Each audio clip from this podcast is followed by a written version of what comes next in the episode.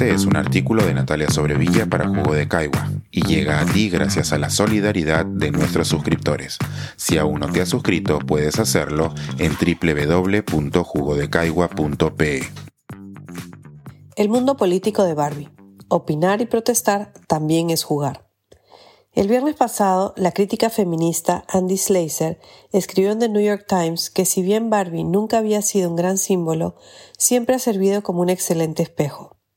Esta semana, en que el mundo ha sido invadido de rosado, hemos visto una vez más que Barbie logra capturar la imaginación de millones y nos demuestra su capacidad para servir de recipiente para que nosotros lo llenemos de contenido algo que ha permitido su uso en la protesta peruana del jueves 19 pasado, colándose incluso en la campaña electoral de España.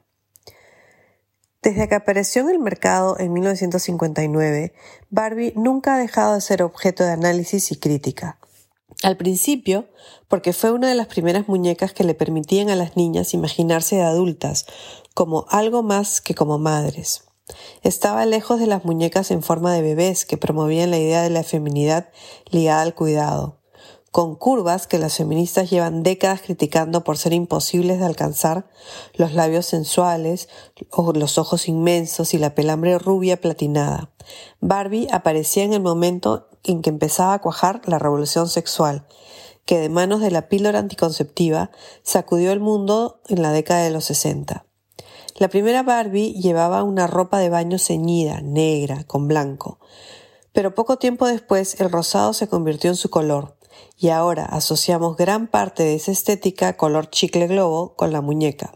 Su casa, su carro y todos sus accesorios de plástico son de ese color. De niña fui fanática de Barbie. Coleccioné varias muñecas con sus accesorios, incluyendo a la Hispanic Barbie, que salió en los tempranos 80 y que con su piel canela, ojos pardos y pelo negro se acercaba un poco más a cómo me podría ver en el incierto día en que dejara de ser una niña flaquísima vestida con overol y zapatillas.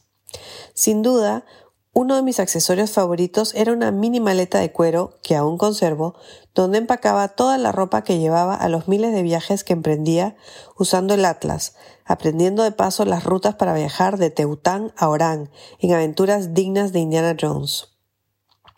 Estoy segura de que gran parte del éxito de la muñeca ha sido que le ha permitido a muchas niñas imaginarse un futuro, una posible vida, y es eso lo que Mattel, la compañía que la produce, ha intentado hacer, otorgándole todo tipo de profesiones y ocupaciones, fabricándola en diferentes colores de pelo y de piel, y vistiéndola incluso como general del ejército y de la marina estadounidense. Busquen Army Barbie. La han hecho de todas las nacionalidades y se dice que por un tiempo la más pedida fue la que tenía forma de sirena.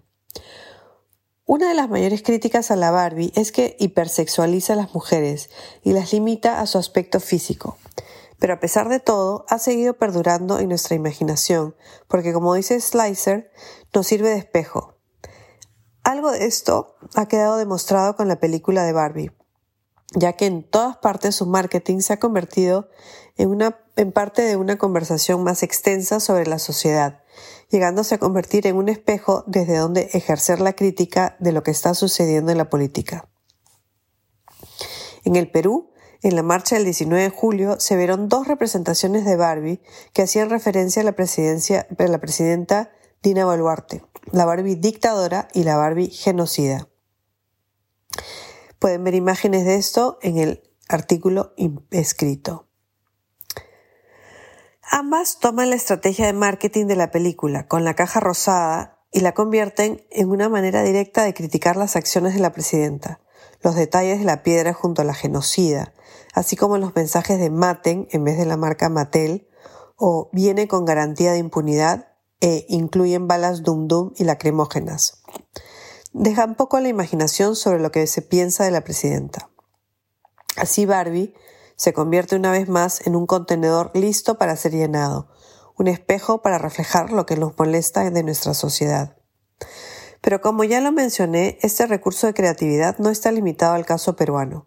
En España, donde las elecciones se están produciendo hoy día, lo que se ha utilizado es el cartel de la película. Vemos una imagen en la versión de web.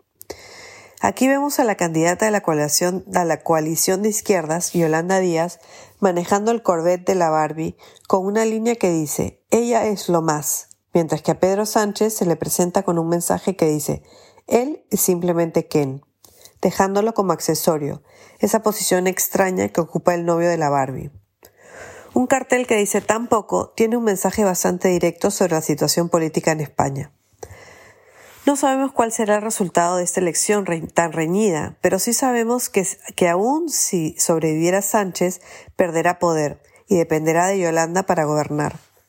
Confieso que no sé qué ocurre realmente en la película, pues hasta ahora no he visto más que avances. Ignoro también si habrá más marchas contra la presidenta peruana en las semanas que vienen, o si tendrán alguna repercusión más allá de mostrar el hartazgo con el régimen, donde pueden morir más de 60 personas sin ninguna consecuencia.